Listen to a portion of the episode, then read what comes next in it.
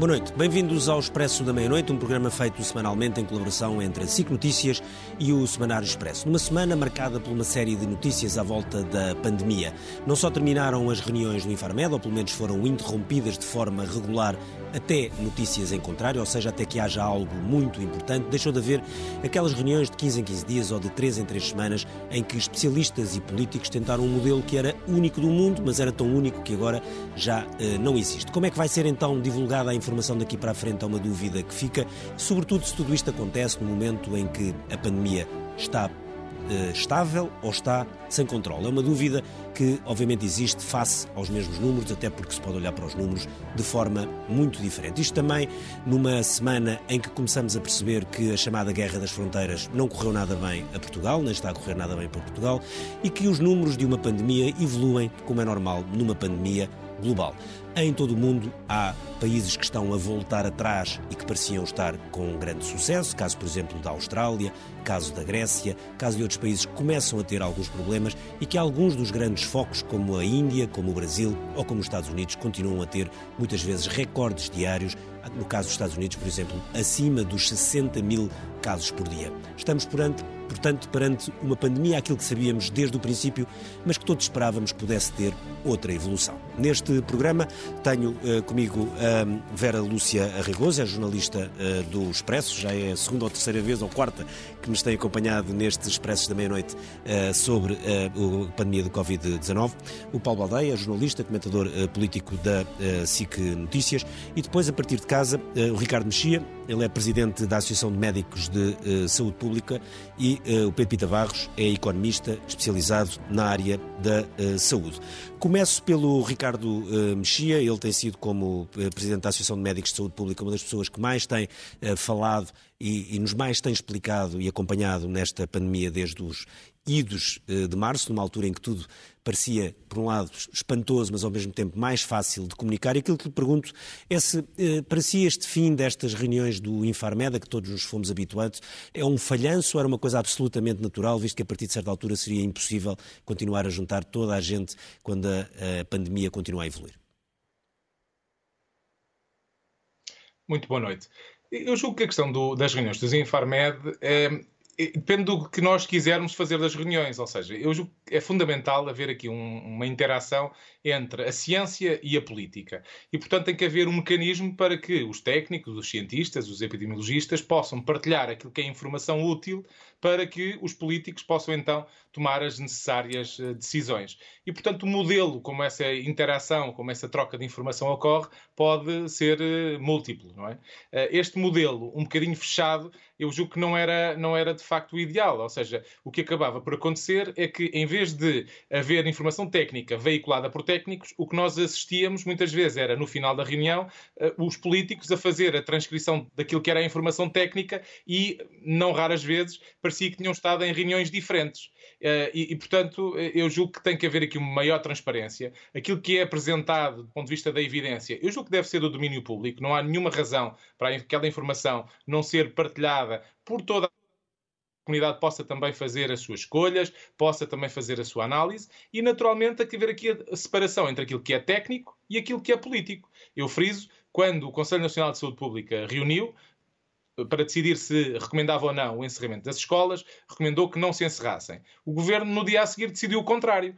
Não há aqui nenhum problema. Os técnicos aconselharam uma coisa, os políticos decidiram outra e assumem as responsabilidades. A meu ver, nesse caso, até bem. Eu acho que foi uma decisão acertada ter encerrado as escolas. Portanto, esta, uh, digamos, esta interação entre técnicos e políticos, eu julgo que é frutuosa, é importante. O modelo como ela decorre, julgo que deve ser com a maior transparência. Se é nessas reuniões ou noutro qualquer modelo, enfim, podemos discutir isso mesmo, mas eu acho que a transparência é uh, fundamental e, portanto, eu espero que a evolução do modelo vá nesse sentido. Eu fazia a mesma pergunta ao Pedro Pita Barros. O Pedro uh, declarações suas na, na imprensa de que uh, começava a haver alguma tensão uh, política nas reuniões. Acha que este fim destas reuniões foram, é um falhanço ou, e, sobretudo, se pode ser incompreensível para os cidadãos que, naturalmente, continuam muito, com muitas dúvidas sobre a pandemia, recebem muitos números e muitas, têm muitas inquietações e se este fim das, da, da, destas reuniões pode ser mal entendido pela população em geral? Não creio. Eu creio que é uma sensação mais de um modelo que foi tentado e que chegou ao fim do seu prazo de validade. Digamos assim que quando começaram estas reuniões eh, era evidente que havia dois objetivos principais com elas. A primeira, transmitir aos partidos políticos, aos atores políticos, a informação que há havendo e transmiti-la num ambiente eh, relativamente simples, no sentido de poderem falar à vontade lá dentro, eh, sem ter tensões políticas associadas a isso. Portanto, daí a tal ideia de unidade que se criou. E o segundo objetivo era também haver um certo aconselhamento do governo. O próprio governo era aconselhado nessas reuniões, ou recebia informação nessas reuniões também. E no, início, nestes primeiros meses, os dois, os dois objetivos eram muito alinhados, eram muito semelhantes. É evidente que a partir de certa altura, e sobretudo quando começa a haver uma componente política cada vez maior nas próprias decisões que começam a ser tomadas, sobretudo agora nesta fase de desconfinamento, é natural que a parte política ganhe mais importância. O que significa que ter as mesmas reuniões para dois objetivos que começam a ser cada vez mais diferentes seria difícil. E, portanto, é natural que a dada altura tenha havido algum cansaço com, com as reuniões eh, de, parte a parte, seja do, dos políticos, seja da parte do, dos técnicos, e pensar em novos modelos de, de, relacionamento. Como disse o Ricardo, o importante é que haja informação que seja transmitida de uma forma clara, credível, transparente e que seja fácil de entender por todos. Eh, não me, não me parece que seja impossível ter um modelo diferente, que tenha agora uma direção de comunicação mais apontada com um modelo para a transmissão de informação aos partidos políticos e outra parte mais técnica de aconselhamento ao governo, até por parte das mesmas pessoas. Eh, não vejo impossível, por exemplo, semanalmente ou quinzenalmente, seja transmitida aos partidos políticos, por via eletrónica ou de outro meio qualquer, a mesma informação que era prestada nas reuniões, para eles poderem estar a par do que vai sucedendo. E que o governo possa reunir com os, com os mesmos peritos ou com outros, de uma forma mais fechada, para discutir uh, opções diferentes e caminhos diferentes que possa querer tomar e depois escolher um deles.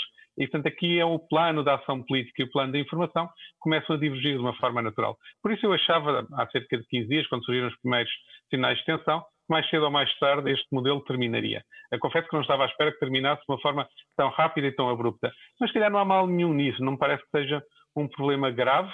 Uh, grave seria se deixássemos de ter agora informação prestada à população, é para nós estarmos todos a par do que vai passando até porque tem havido uma grande acompanhamento, tem havido um grande acompanhamento das pessoas dessas informações, eh, quer dos partidos políticos para poderem expressar as suas opiniões em termos das opções políticas que são tomadas, e que o Governo possa ter o seu aconselhamento uh, da forma como entender, com quem entender, para ter a liberdade de discussão que pretenda ter e que possa não querer uh, expor to totalmente na, na praça pública. Eu aqui creio que existem diversos caminhos possíveis e parece natural que se procure um caminho diferente daquele que houve até agora.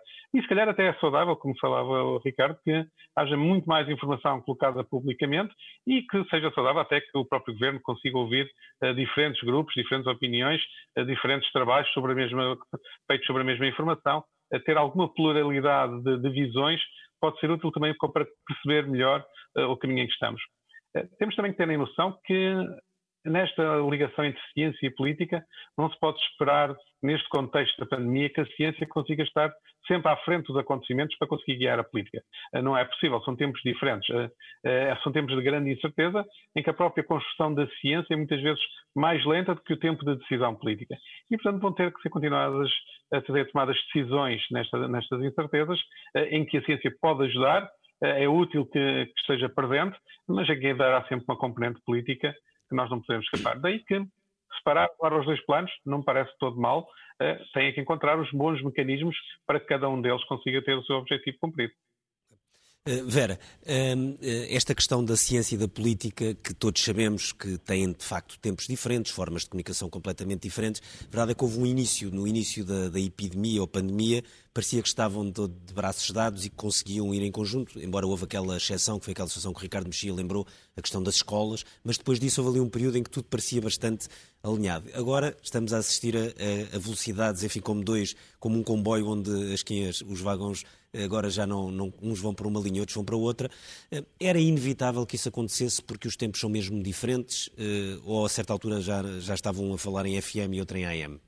Eu não sei se era inevitável. Acho é que há dois conceitos que estiveram, digamos assim, na base da criação destas, destas reuniões no, no Infarmed nomeadamente a transparência e a discussão, que depois, com o passar do tempo, acabaram por se perder. Transparência quando a informação que ali é partilhada não chega, por exemplo, à comunicação social e é depois feito um resumo uh, por pessoas que são de uma área de formação que nada tem a ver com a ciência, nomeadamente ter o Presidente da República, portanto, a comentar médias de internamento, taxas de transmissão, carga viral, portanto, que não faz grande sentido, não é essa a mensagem que deve passar aos portugueses e a discussão. Como é que a discussão se faz quando grande parte da, da, academia, em que há uma série de peritos que têm muito a dizer, até porque estão muitos deles na linha da frente, no dia a dia, naquilo que vai acontecendo nas unidades, que nunca foram ouvidos.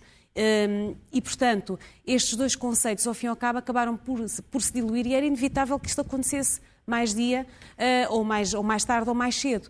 Agora, o que é importante que seja assegurado é que, quando for necessário, tem que haver novamente esta informação à população, seja por uma reunião extraordinária, por uma conferência de imprensa, aproveitar o espaço de antena que a Direção-Geral da Saúde já, já tem, mas isso tem que estar uh, assegurado porque é importante, porque eh, como, como, dizia, como, se dizia aqui, a política e a ciência começam a ter velocidades diferentes. Eh, teria que, de alguma forma, ser assim, porque é preciso agir, é preciso tomar decisões e muitas vezes não há informação sustentada, científica, evidência que de alguma forma justifique essa medida. Faz-se porque à partida parece que seja aquela que é mais evidente e aqui muitas vezes é preciso recuar. o exemplo das escolas. É? Agora tem que se anunciar a abertura das escolas e não há certezas eh, sobre o que é que é Ricardo, correto numa, ou não. numa doença que é absolutamente nova, só há uma maneira de avançar, é avançar à vista. E, uma, e um dia há algo que pode parecer muito certo e muito correto, e no dia a seguir, conforme o número, aqueles números que a epidemiologia nos vão dando, dizer que afinal estávamos a olhar para o sítio errado e a realidade tem que ser, tem que ser outra e tem que, ser, tem que mudar. E acima de tudo tem que ser muito dinâmica. Portanto, é importante que haja um espaço de informação e que de facto ele seja transparente e livre de discussão, como era suposto estas reuniões terem sido desde o início, mas que com o tempo acabaram por deixar eh, de o ser. Paulo, hum, eh, esta questão de. Nós vimos durante um período ali, março, abril, parecia que havia uma quase unanimidade, umas tréguas políticas absolutamente, enfim, inéditas, mas que faziam parte de uma situação de, de, de enfim, de, de, grande atenção nacional. Eh, para ti, esta questão do Infarmed marca a passagem para uma fase completamente nova? Porque, uh, eu acho que é o, já a ponta final de um, de uma, de um desconfinamento político uh, que já vinha a acontecer e que leva a que, que estas reuniões terminem com alguma tensão entre o poder político e o, os cientistas que dão a informação, que é muito importante para a decisão política.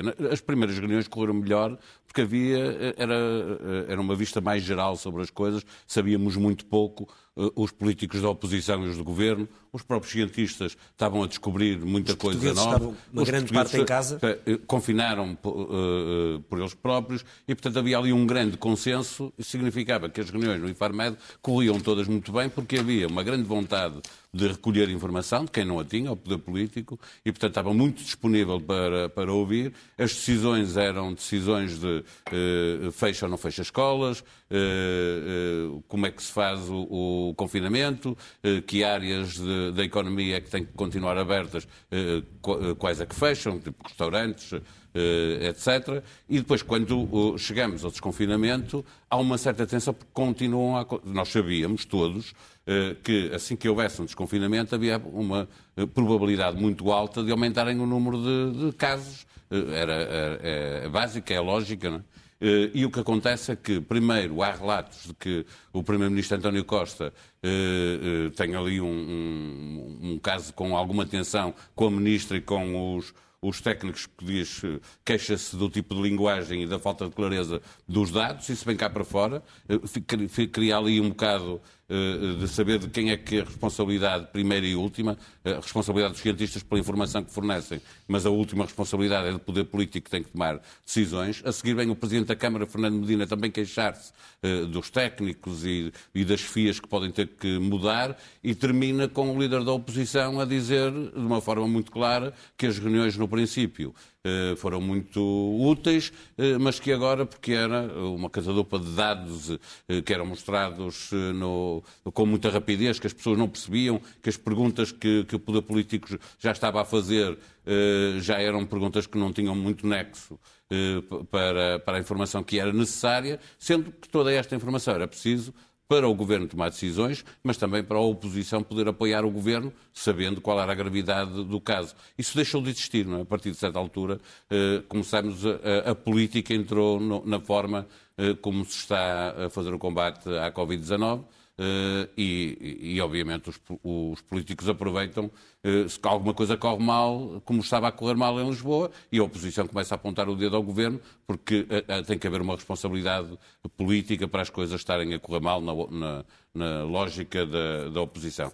Eu acho que acabar com as reuniões da Infarmed no meio disto tudo, ou seja, nesta sequência de António Costa, Fernando Medina, Rui Rio, é muito mal para a opinião pública, porque passa a imagem de que o, os técnicos, os especialistas em saúde, já não sabem informar o poder político para ele tomar decisões. E, portanto, isto devia ter sido comunicado com mais clareza, com mais calma, de explicarem. Aliás, agora há um recuo, não é? Agora já não se sabe muito bem se acabaram, se não acabaram, quando é que vão acontecer, quando é que vão ser públicas, quando é que vão ser só para o governo, se a informação vai por e-mail para os partidos de oposição, eh, para a proteção civil, para o que for, eh, eh, porque perceberam que a informação que passou cá para fora, o, Presidente da República, quando acabou aquela reunião, deixou alguma insegurança na população, porque eh, ficaram sem perceber porque é que acabavam as reuniões depois do poder político ter criticado uh, os especialistas em saúde. Um, Ricardo Mexia, um, quando nós vemos estes números ao longo da, da, destas últimas semanas, uh, persistentemente ali nos 300, 400, 300, 400, uh, enfim, há duas formas de olhar para isto e até um bocadinho o que chamámos este programa, que é, estamos, na sua opinião, estamos perante uma estabilidade ou estamos perante uma situação não controlada? A questão do não controle, eu julgo que é mais uma questão semântica. E eu acho que é importante também termos aqui a percepção que nem a situação foi assim tão espetacular numa fase inicial como se fez crer, nem agora é uma catástrofe. Ou seja, nós sabemos que temos efetivamente um aumento relevante do número de novos casos diários e, portanto, um, é uma situação que nos gera bastante preocupação. Está diria, muito focada aqui na região periférica de Lisboa, mas não invalida que a proporção de casos novos a nível nacional tenha uh, vindo também a uh, ser distribuída pelo resto do país. E, portanto, não, não é uh, seguramente algo que nos deixe tranquilos. Por um lado, eu julgo que temos que ver a situação do ponto de vista regional é substancialmente diferente, ou seja, nós tivemos uma fase inicial maior na região norte e também na região centro. Lisboa teve um aumento, mas não foi um aumento tão relevante como foi nas outras duas, nas outras duas uh, regiões. E agora, de facto, aqui em Lisboa temos tido um aumento importante. E, e, portanto, nesse sentido, há aqui uma circunstância regional que nós não podemos ignorar. E o que acontece é que, efetivamente, a percepção que temos é que não houve um verdadeiro planeamento do dia seguinte. Ou seja, nós conseguimos evitar o crescimento exponencial inicial, que houve em Espanha ou em Itália, com uma disrupção completa do ponto de vista da resposta uh, hospitalar, uh, mas depois, uh, aquilo que seria previsível era que quando nós retomássemos as atividades, era previsível que houvesse um aumento da disseminação da doença, particularmente quando nós começamos essa retoma ainda com valores de transmissão da doença muito elevados, ou seja, muito próximos do 1, o tal valor R que hoje Uh, toda a gente reconhece, um, estava muito próximo do 1, e portanto, quando nós retomamos a atividade, ele tende a subir um pouco acima do 1. E isso acabou por se verificar aqui na região de Lisboa e Val do Tejo, fruto de circunstâncias que têm a ver quer com a, a própria realidade sociodemográfica destas populações, com grande precariedade laboral, grande precariedade habitacional e transportes sobrelotados, e por outro lado tem a ver com a nossa capacidade de resposta. Os serviços de saúde pública estão há longas semanas, há vários meses, a trabalhar de forma praticamente ininterrupta, mesmo aqui na região de Lisboa e Val do Tejo, apesar do impacto menor numa fase inicial. E, portanto, como não houve planeamento de dotar estes serviços com mais recursos perante um previsível aumento da uh, procura, estamos agora a correr atrás do prejuízo. E, portanto, aqueles inquéritos que não foi possível fazer em tempo útil, porque de facto não havia recursos humanos, aquelas situações que demoraram mais tempo a colocar as pessoas ou em isolamento ou em quarentena, estamos agora a pagar esse preço. E, portanto, eu julgo que esta questão de dotar o país da capacidade e, e que devia ter acontecido. É evidente que em março março nenhum país estava preparado. Eu acho que isso é transversal. Agora, nós tivemos já tempo, tivemos a felicidade de uh, uh, uh, o impacto inicial chegar cá um pouco mais tarde e, portanto, as nossas medidas de restrição acabaram por resultar melhor, é um facto, mas depois, estes meses que tivemos, esta, o, o, tal achatar da curva servia não só para nós diluirmos os casos ao longo do tempo, mas também para nós fazermos o planeamento da resposta.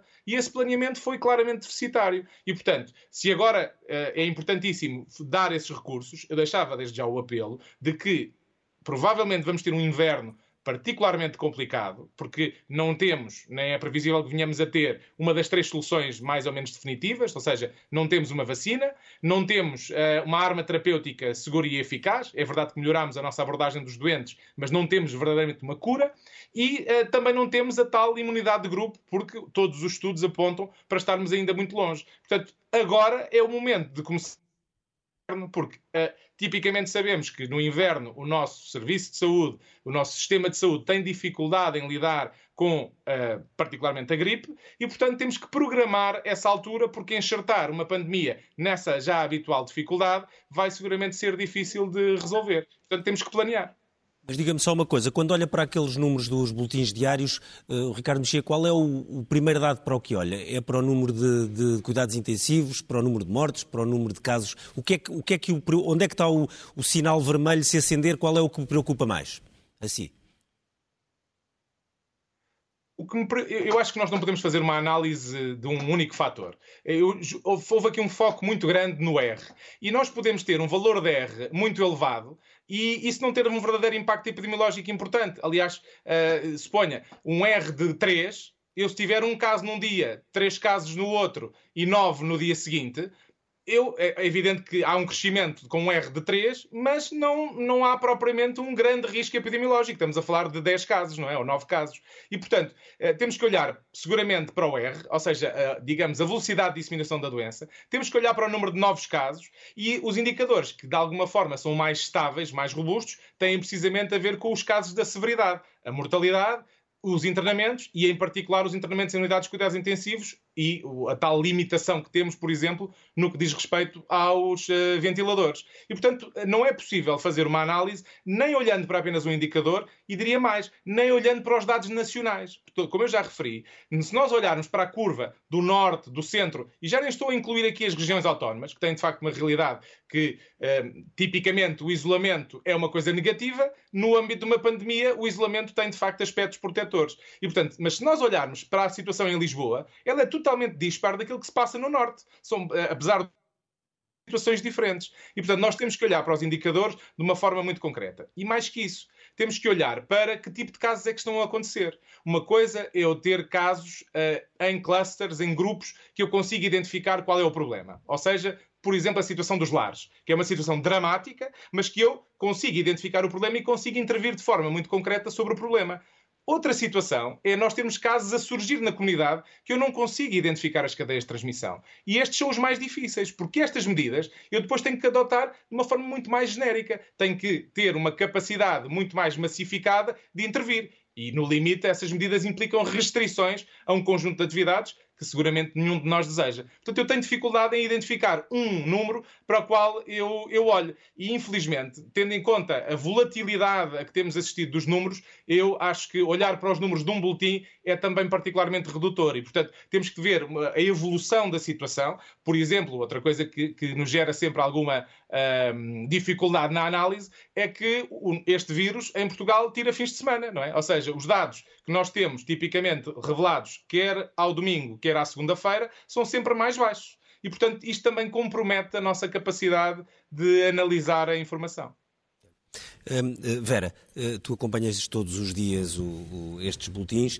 Eh, hoje estamos, estamos nesta, nestas últimas semanas, o, o, que é que te preocupa mais ou o que é que tu achas que é mais preocupante? Ou achas que está a, coisa, a situação está estável e a correr aquilo que seria normal? Eu acho que a situação de alguma maneira está. Estamos ainda no Planalto, não é? Vamos voltar àquele conceito inicial que queríamos ter o Planalto. Nós não saímos do Planalto, o que é bom. Um, deixa-me com alguma serenidade perceber que o Serviço Nacional de Saúde continua a dar resposta. Nós temos capacidade de resposta no internamento, nos cuidados intensivos, temos ventiladores a é disponíveis, a taxa de letalidade. Portanto, de alguma maneira, apesar de termos um número de casos que teima em não baixar para um nível, digamos assim, mais apaziguador, Aquilo que é também verdade é que o Serviço Nacional de Saúde tem vindo a dar resposta. Portanto, alguma coisa está, de facto, a ser bem feita, porque não uhum. colapsamos como aconteceu em Itália ou, ou em Espanha. Agora, foi dito aqui pelo Dr. Ricardo Mexia um aspecto que é muito importante, que é a qualidade dos dados. E é isso que todos os dias quem está numa redação e tem que, digamos, informar com base na informação que também nos chega eh, do governo, esse é de facto o, o, o calcanhar daquilo, no sentido em que os números não são fiáveis e já percebemos isso. Há sempre qualquer coisa que não bate certo. E aquilo que nós percebemos não há muito tempo, aliás, foi, foi manchete do Expresso, é que é preciso passar para o nível micro, e o Presidente da República disse isso no dia em que foi, digamos assim, anunciado o fim das reuniões do Infarmed. A informação geral não serve é preciso ir ao nível local da freguesia do e para, hospital, do, do hospital para entender de facto o que é que está a acontecer em cada zona, porque uhum. lá está, só olhando para os números não se consegue perceber muita coisa. E neste momento, para que as medidas sejam o mais eficazes possível, visto que estamos a aproximar uh, de mais uma época gripal, é preciso ter uma atuação cirúrgica. E para isso tem que se olhar para dados que são igualmente minuciosos e cirúrgicos. E esses dados não estão disponíveis.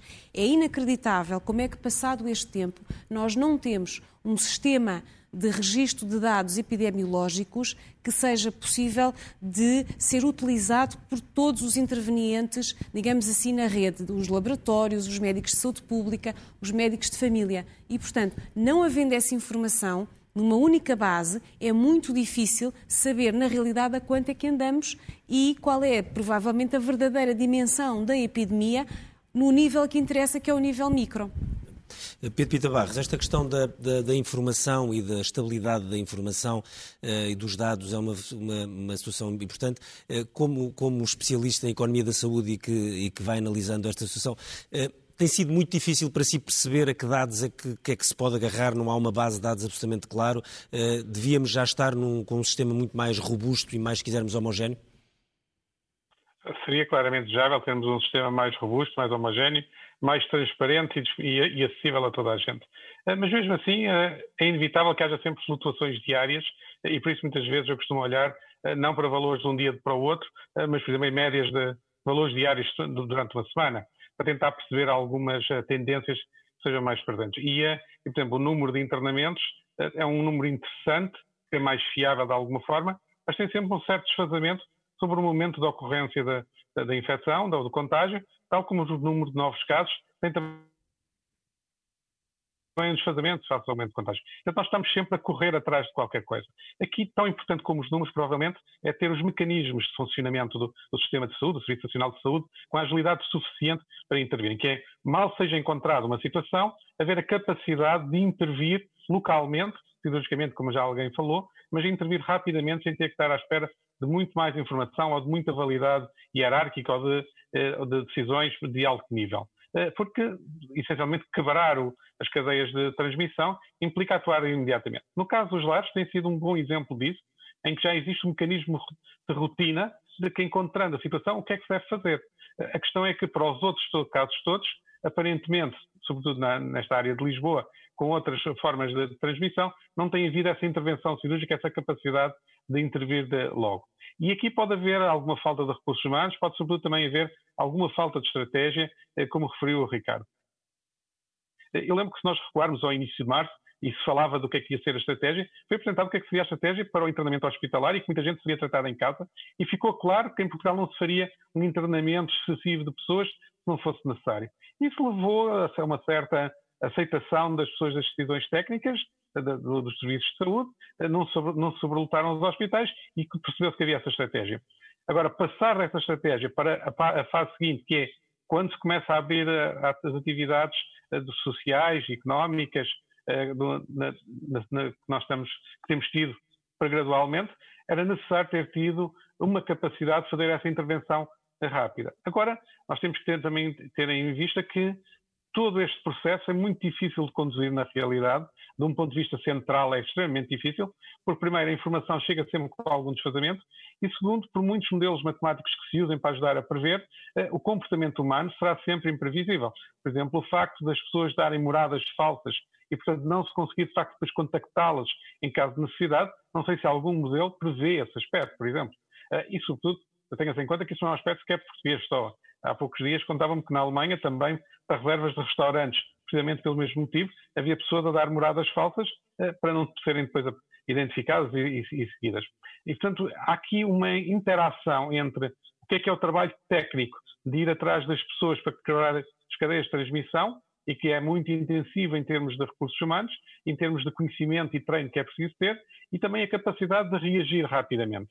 Eh, e para reagir rapidamente era preciso ter um plano claro do que é que teria que ser essa reação. E não é claro para mim que todos os locais tenham esse plano claro e, claro, e identificado. Provavelmente o Ricardo saberá melhor do que isso. E parece que esse aspecto é mais crucial neste momento do que ter uma informação muito fiável. Uh, e reparem também que nós temos aqui muitos enviesamentos, às vezes implícitos na nossa forma de olhar.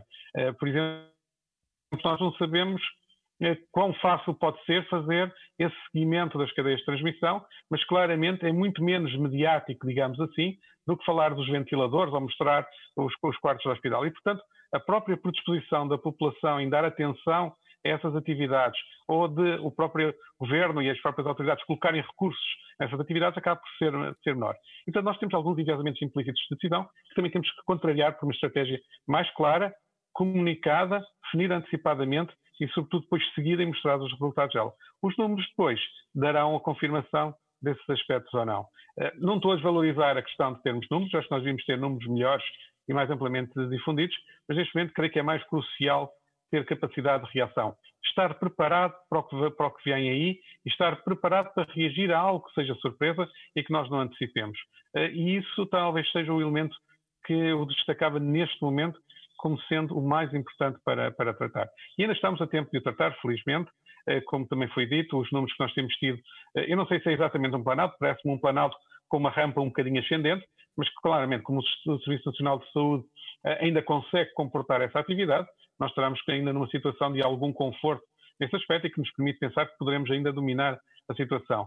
Mas se passado o verão, se começarmos a chegar ao tempo da gripe e começarmos a, ter alguma pressão adicional também por outros motivos sobre o sistema de saúde, sobre o Serviço Nacional de Saúde, podemos ter alguma dificuldade adicional. Este momento é talvez o momento, eh, o último momento que nós temos para começar essa preparação com ou sem números.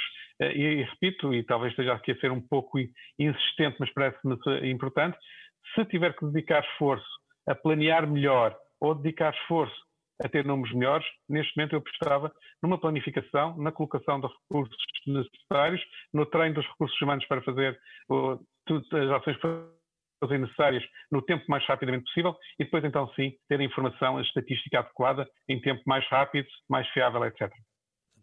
Eh, Paulo, eh, uma coisa que vimos eh, nestas últimas semanas, de uma forma até muitas vezes não muito bonita, é que de repente os dados de cada país transformaram-se numa arma de política económica.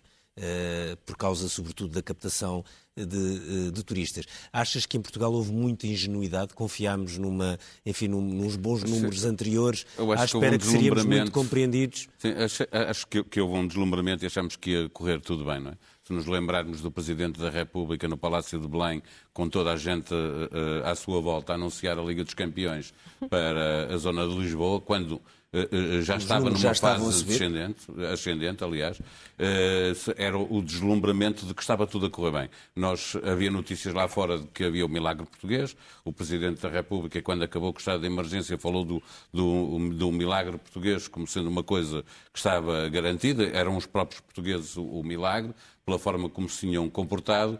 E, portanto, eu acho que verdadeiramente ninguém na parte política estava à espera que acontecesse o que aconteceu uh, em Lisboa. E faltaram pessoas para isso, não é? Faltaram uh, o, o, Presidente da Câmara de Lisboa, que é também Presidente da, da área metropolitana de Lisboa, queixou-se de, desta coisa que estava a falar o, o, Ricardo Mexia há pouco sobre o, o faltarem eh, pessoas para ir procurar uh, as cadeias de, de, cadeias de, transmissão. transmissão. Aliás, Sim. foi o, o Pedro Pita Barros falou. E isto foi muito importante para, de repente, em Lisboa, não se saber muito bem como é que se podia. Havia um surto e como é que se podia combater e terminar ali com aquele surto. Porque faltava informação sobre essas cadeias de transmissão, onde é que estavam as pessoas, os autocarros, como é que funcionavam, etc. Bom, Portugal contou, achava mesmo, eu acho que é genuíno, aquela imagem do Presidente da, da República ou do Primeiro-Ministro anunciando eh, que, eh, que isto era um prémio pelo, pelo sucesso que nós tínhamos tido e, portanto, e esse sucesso era do povo português, mas era também do, do, das pessoas que, que, estão nos hospitais a, a, a tratar de, de, quem tinha Covid-19, eh, fez com que eh, estivéssemos não, não contássemos com isso. Nós fomos apanhados completamente desprevenidos nesta guerra diplomática que se percebeu que ia acontecer porque havia uma série de países no centro da Europa que estavam a negociar entre eles um corredor turístico que depois também incluía a Grécia eh, para se apresentarem ao mundo como eh, em contraponto com os outros. Tinha que ser sempre quando quando meia dúzia de países se juntam para dizer aqui é seguro, o que estão a dizer é que noutros sítios não é tão seguro como claro. ali. Isso percebia-se que ia acontecer, só que nós continuamos a acreditar que era possível eh, que Portugal, porque tinha tido boas notícias eh, lá fora sobre o combate que tínhamos feito cá, por comparação com a Espanha e com a Itália, que iríamos ser beneficiados e que, portanto, quando o turismo abrisse, que, que ia ter que abrir, não é? A economia ia ter que, que abrir, portanto, as pessoas, fronteiras também iam abrir e Portugal seria um dos compensados, acabou por não ser, foi exatamente ao contrário. E, portanto, o que vemos é Portugal a ser, eu acho, prejudicado porque não soube comunicar eh, diplomaticamente os, o, o, seu, o, o, que é que estava a acontecer em Portugal, designadamente dizer há um, há, uma, há um, problema específico que estamos a tentar resolver em Lisboa e Val do Tejo, mas o resto do país está tranquilo, compara com os melhores países de, uh, neste combate, e depois o que percebemos é que os países começaram todos a, a, a há já países a retaliar uh, como se valesse alguma coisa, não é? O facto dos ingleses não, não, o Portugal não estar na, na lista verde do, do, do, Reino Unido, se nós retaliássemos não valia de nada, porque eles, eles se quiserem vir cá, eh, no regresso é que eles têm problema, não é entrar, não é? Se nós lhe causássemos um problema também para entrar, eh, eh, viriam menos, portanto, claro, retaliar, não, estaríamos a retaliar contra nós próprios do ponto de vista turístico, se calhar do ponto de vista de saúde pública, estaríamos a defender-nos melhor do que abrindo as fronteiras a, a países que têm problemas que são maiores que os nossos e, acima de tudo, que, pessoas que vêm de férias e que têm comportamentos que são de maior risco uhum. e que, portanto, podem ajudar a aumentar o, o contágio. Uh, Vera, uh, tu achas nós neste momento, neste momento, quer dizer, o Governo, as entidades deviam estar mais deviam está tudo muito focado no verão e com, tentar salvar o verão por razões obviamente económicas estão a tentar, por um lado, que os casos não cresçam e, por outro lado, que se, de alguma forma se salve ainda ao verão, porque estamos perante uma situação económica e social uh, gravíssima e potencialmente uh, inédita. Mas devíamos estar mais preocupados com isso ou preocupados, sobretudo, com o que vem para o outono e inverno? Eu acho que o ideal era estarmos preocupados com os dois níveis uh, de, de, alerta, não é? Neste momento, em tentar que os números não aumentem muito mais na Grande Lisboa, Sim. mas desde já a preparar a próxima época gripal, que vai ser, pode ser dramática no sentido em que nós vamos juntar dois vírus que provocam uh, sintomas uh, muito semelhantes. O outro vírus é o da gripe. É o outro vírus é o da gripe, o influenza, e o que vai acontecer é que podemos ter uma grande percentagem de população a chegar às urgências e às unidades de saúde com sintomas que nós teremos que rapidamente descobrir se é influenza ou se é Covid. Porque os sintomas serão muito parecidos. Os sintomas serão muito parecidos e terá que ser feito esse, esse, esse despiste, no sentido em que, apesar de uma gripe também poder dar consequências graves, no caso da Covid temos todo o problema que está associado, não é? o facto de existir uma pandemia e também os quadros que podem ser mais dramáticos das pneumonias que ficaram conhecidas como sendo do, A gripe do ano passado foi uma gripe bastante suave. A gripe do ano passado foi uma gripe que passou, passou uh, quase por entre os pingos da chuva, quase que não se fez notar. Não sabemos como é que vai ser.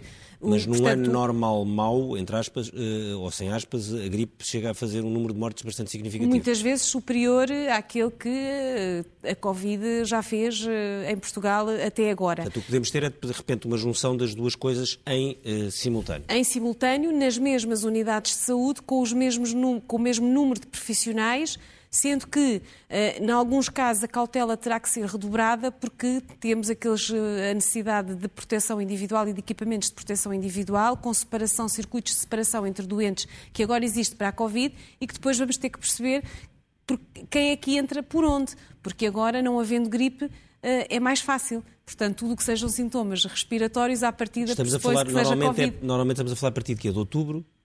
Normalmente estamos a falar a partir de novembro, novembro, sendo que uma das medidas que pode estar em cima da mesa é este ano antecipar-se a vacinação contra, contra a gripe, para que de alguma forma seja possível começar já a dar a proteção contra a influenza e permitir que as pessoas aos, aos, poucos se possam ir separando entre quem tem Covid e quem tem, quem tem gripe, para que esse, esse pico não se concentre uh, em simultâneo nas unidades, porque aí pode ser uh, de facto dramático porque, mais uma vez, também a gripe tem tendência a ter consequências mais graves na população idosa, precisamente também aquela que está mais vulnerável à Covid. Portanto, digamos que não é uma mistura nada simpática. E daí a importância dos dados e dos sistemas de informação. Ou seja, não é para nós produzirmos mapas e estatísticas que essa informação é importante. Sem essa informação, não se conseguem encontrar as pessoas que estão infectadas ou que estão com suspeita da infecção. Porque verificou-se que havia fragilidade. Os laboratórios têm casos positivos, alguns não registram os casos positivos na plataforma. Não acontecendo isso, não sai um alerta automático para o médico de saúde pública. Sim. O médico de saúde pública desconhece até então que há na sua comunidade, por o exemplo. O delegado de saúde pública. Exatamente, o delegado de saúde desconhece que na sua comunidade existe, por exemplo, um foco da doença. Só irá saber quando, quando provavelmente, for quando for notificado. E, portanto, tudo isto requer, sendo que é um combate que tem que ser imediato, em que o tempo é inimigo, perde-se muito tempo nestas falhas que existem no sistema, porque cada um não tem acesso aos dados do outro. E, portanto, enquanto isto também não se resolver, é mais difícil depois, no terreno, aplicar medidas que sejam eficazes e, e portanto, e mais, mais eficientes. Ricardo Mexia, é, é, neste momento nós vimos por parte do, das entidades eh, oficiais, e é, e é, perfeitamente e é compreensível que, que, que, que tenha sido, assim tenha sido uma grande preocupação com a questão do verão, ver se ainda de facto de alguma forma se salva eh, uma parte do turismo. O desemprego, obviamente, está a subir muito nessa área. No Algarve, o crescimento homólogo no último mês divulgado já era de 200%, e prevê-se que os números sejam, face ao, face ao ano passado, nos, nos, próximos meses possam ser eh, absolutamente dramáticos do ponto de vista económico e social em várias uh, regiões do país. Portanto, é normal que esta preocupação aconteça, mas eu faço no fundo a mesma pergunta: se, devia, se não devíamos já estar um pouco mais preocupados com o que vem a seguir, porque em setembro eh, abre o ano letivo. Este ano letivo, eh, o Ministro, o Governo, quer que seja eh, presencial, ou seja, tendencialmente presencial. É natural que depois das escolas abrirem possa haver uh, um pouco mais casos. Há muito mais gente uh, na rua, são 2 milhões de pessoas ligadas à comunidade escolar total nos anos todos. A sua preocupação devia, acha que devia estar a olhar mais para, essa para esse setembro, outubro, novembro, ou devíamos ainda focar aqui muito neste, neste período de verão? Na minha perspectiva, a economia não é o oposto da saúde, ou seja, não são, não são opositores. Uma boa uh, saúde com uma economia robusta e a economia também só funciona se a saúde também estiver num bom nível. E, portanto, eu, acho que temos que começar a resolver o problema já, porque o que fizermos agora também vai ter repercussão depois no, no resto do tempo.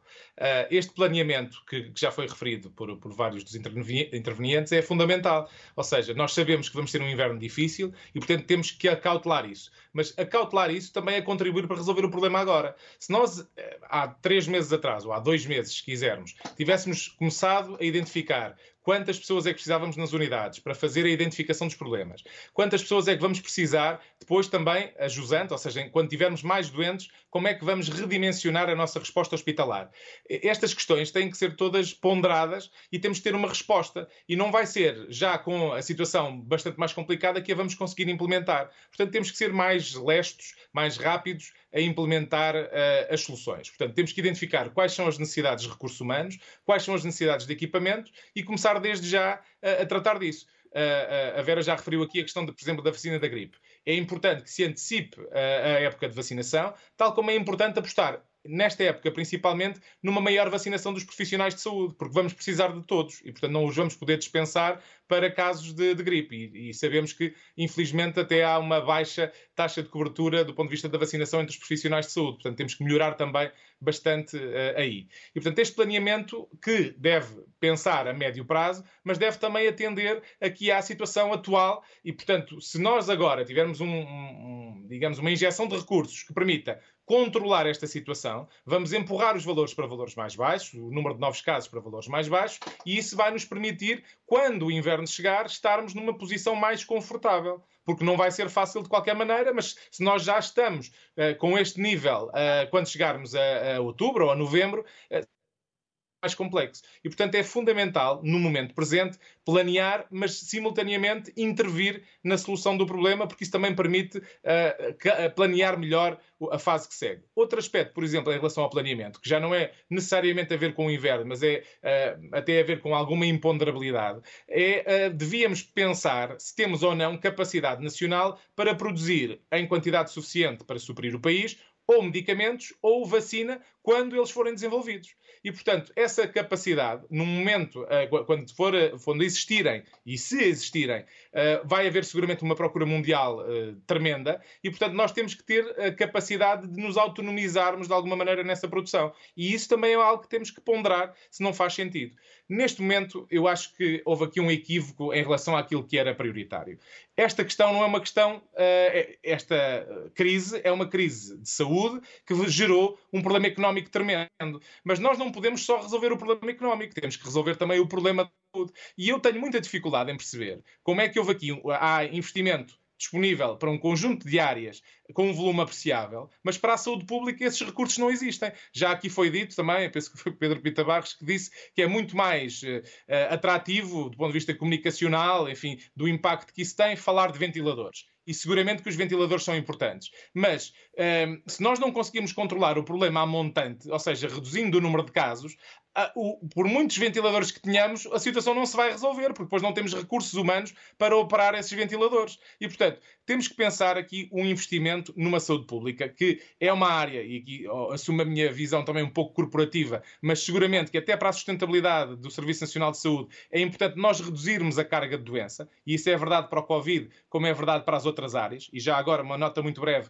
as outras áreas têm ficado muito ao abandono apenas no Covid e deixar tudo o resto uh, sem, sem uma, uma intervenção clara, e nós vamos pagar essa fatura, já o estamos a fazer. Portanto, há mortalidade associada a outras doenças que não o Covid. Portanto, fecha este parênteses. E, portanto, é fundamental alocar recursos para algo que permite controlar o problema a montante, reduzindo uh, o número de casos e com uma intervenção célere. Podemos ter equipas de resposta rápida que, perante uma, uma, o surgimento de um caso, podem deslocar-se rapidamente ao local, intervir sobre o problema, fazer todas as colheitas de produto biológico para fazer a análise laboratorial e colocar quem tenha que ser colocado em isolamento ou em quarentena se forem contactos. Portanto, estas equipas são fundamentais, porque nós vamos ter situações a ocorrer em locais pontuais, como tem sido regular, e se tivermos estas equipas que rapidamente se mobilizam, nós vamos conseguir ter uma resposta muito mais célere, muito mais rápida e com resultados mais satisfatórios, deixando naturalmente as equipas locais, que têm que existir também, a gerir a situação que melhor conhecem, os etc. E, portanto, tem que haver aqui um pensamento estratégico em relação à abordagem que fazemos ao problema. E, e, portanto, quando estamos a correr atrás do prejuízo, não temos tempo para pensar a estratégia. E é fundamental que alguém pare, pense e diga: os recursos que nós precisamos para controlar este problema são estes.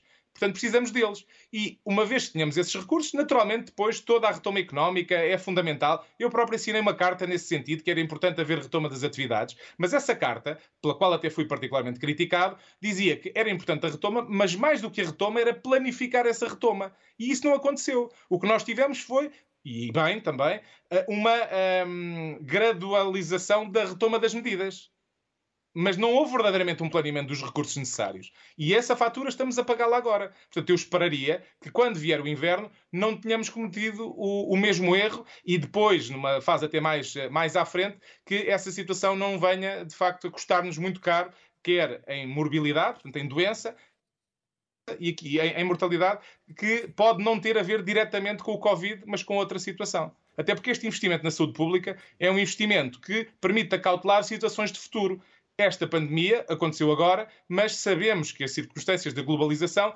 vão provavelmente propiciar que possa haver outras num horizonte breve. E, portanto, temos de facto que melhorar a nossa capacidade de resposta nesse âmbito. Obrigado, Ricardo Mexia. Estamos a chegar mesmo ao fim do Expresso da meia-noite. Eu tenho que ir então para as primeiras páginas dos, uh, do, do, Expresso. Começo pela revista E, onde uh, o, o, título é A Mala de Mário de Sá Carneiro. É uma grande história. Julgavam-se perdidos para sempre, mas alguns dos papéis que o poeta deixou no quarto do hotel onde suicidou em Paris foram agora encontrados num lugar, aliás, improvável, o arquivo dos herdeiros do também grande escritor Aquilino Ribeiro. E uh, são, portanto, documentos encontrados no espólio de Aquilino Ribeiro que podem lançar luz sobre um dos nossos poetas mais importantes e misteriosos, Mário eh, de Sá Carneiro. Eh, na manchete da eh, economia, temos ao centro a crise do turismo arrasta o PIB para o pior trimestre de sempre. Os economistas já apontam para uma queda média de 16,5% entre abril e junho. Portugal vai ter uma das recessões mais graves da Europa, é natural, é um dos países que mais depende do turismo, a par nomeadamente da Grécia, de Itália ou de Espanha. E depois também declarações de António Horto Osório, o presidente executivo do Lloyds, que anunciou esta semana que vai deixar o Banco Inglês e diz que o futuro está, dele está em aberto e que não exclui regressar a uh, Portugal. Uh, finalmente, no primeiro caderno, a manchete é já exatamente sobre um dos temas que estivemos a falar aqui. A Direção-Geral de Saúde já foi alertada para grande pico de infecções em outubro. É natural que o aumento de casos seja visível três semanas após o início das aulas, ainda em setembro, e, portanto, ao fim de três, três semanas é natural eh, que haja um aumento, porque há muita população escolar, eh, alunos, professores eh, eh e todo o tipo, todo, todas as outras pessoas que trabalham à volta das escolas e pais e etc., que começam a movimentar-se mais. As escolas avisam que as orientações do Ministério da Educação eh, são, eh, em grande parte, impraticáveis e o governo vai reforçar eh, os cuidados intensivos e alargar a vacina da gripe a mais pessoas. Ao lado, eh, declarações de António Costa Silva, que pede união. O que vem aí será eh, ainda pior. Governo e partidos de esquerda reúnem-se na quarta-feira também para começar a negociar o Orçamento de Estado e a retoma da uh, economia. Um pouco mais abaixo vemos que imigrantes com medo de regressarem no verão, imposição de quarentena obrigatória está a deixar portugueses do estrangeiro muito preocupados. Há uma grande dúvida sobre o que podem ou não podem fazer. A crise no turismo vai então, como já disse, arrastar o PIB de Portugal para um dos piores uh, de sempre. Termina aqui o Expresso uh, da meia-noite. Voltamos para a semana. Esperemos com notícias um pouco melhores um pouco num planalto ligeiramente mais abaixo ou com uma curva menos inclinada, como dizia há pouco o Pedro Pita Barros. Termina aqui então o Expresso da Meia-Noite. Até para a semana.